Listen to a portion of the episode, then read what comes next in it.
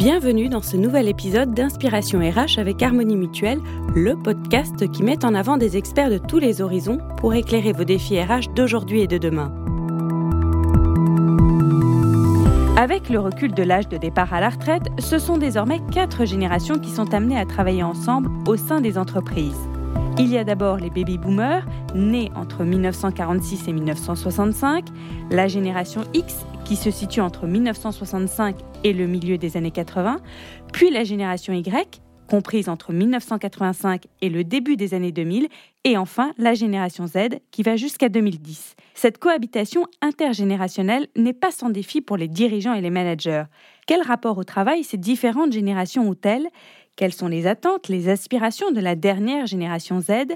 Comment faire cohabiter les salariés ensemble, quel que soit leur âge? On en parle avec mon invité Jérôme Boucher, directeur et consultant senior au sein du cabinet Empreinte Humaine, cabinet spécialisé dans la qualité de vie au travail. Bonjour Jérôme. Bonjour. Merci d'être mon invité.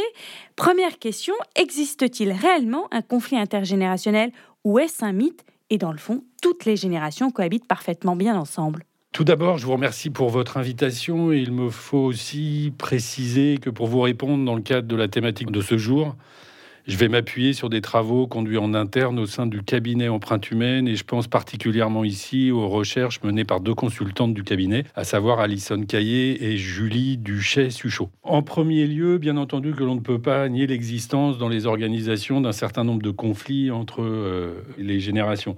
Euh, je vais y revenir. Mais avant, il me semble important de euh, vous partager un point de vigilance sur euh, ces différentes générations. Je parle ici de génération X, génération Y et, génération euh, Z, dans le sens où ces différentes catégories ne renvoient aujourd'hui, en tout cas, à aucune réalité scientifique. De mon point de vue, ici, on est davantage sur le concept de, de stéréotypes, sur les grandes catégories qui nous permettent une lecture simplifiée de notre environnement, et donc, euh, voilà, j'appelle à la, à la, plus grande euh, prudence. Quels sont ces conflits? Quelles sont les sources de conflits entre les générations? De façon euh, très globale, un certain nombre de, tensions s'expriment directement au niveau du, du travail lui-même.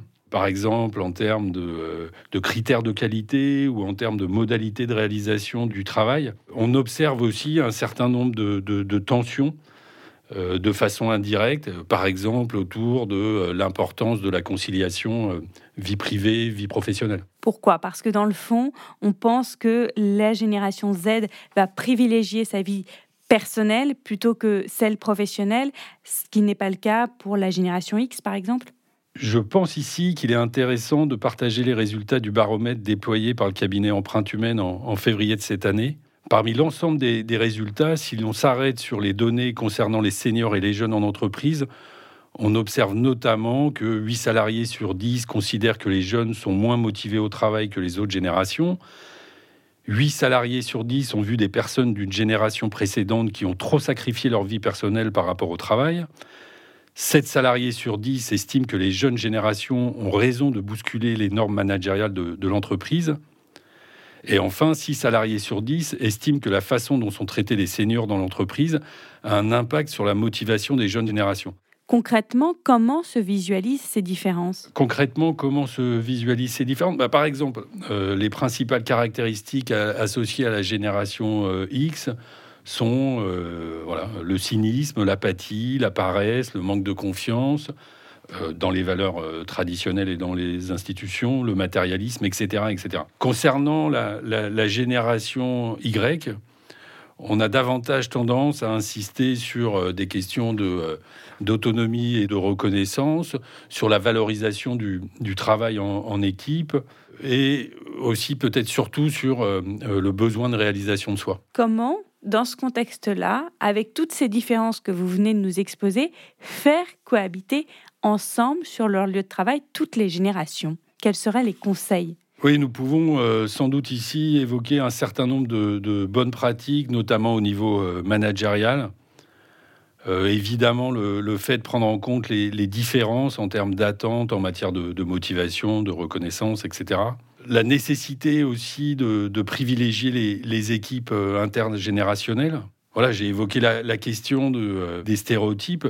Le fait de pouvoir travailler ensemble, va permettre de développer le, lien social et possiblement de dépasser ces, stéréotypes et ces préjugés entre euh, générations. Je partage euh, euh, tout à fait, en tout cas, la nécessité d'avoir cet objectif. Bien entendu, on ne peut pas imposer une culture intergénérationnelle, mais on peut créer les conditions de sa, réalisation via, un certain nombre de, bonnes pratiques, comme la mise en place d'organisation d'espaces de collaboration euh, régulés, des moments de convivialité, hein, tout simplement. Hein. Euh, l'objectif ici est davantage de mettre en place les conditions qui vont permettre une co-construction de valeurs euh, communes. Quel rôle attendent des managers? C'est à eux d'impulser cette culture du partage, de faire en sorte que toutes les générations travaillent ensemble? Voilà, de, mon point de vue, on ne peut pas imputer cette responsabilité uniquement au niveau du management. Hein.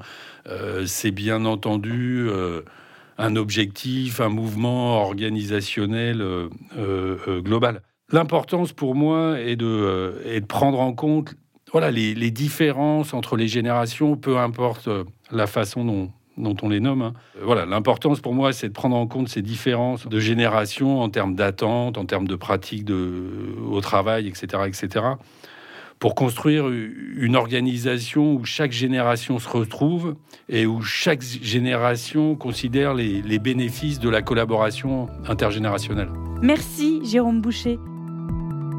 Faire collaborer ses salariés, quelle que soit leur génération, est un des enjeux de protection et de valorisation du potentiel humain de votre entreprise. Un potentiel humain pour lequel Harmonie Mutuelle s'engage à vos côtés. À très bientôt pour une nouvelle inspiration RH.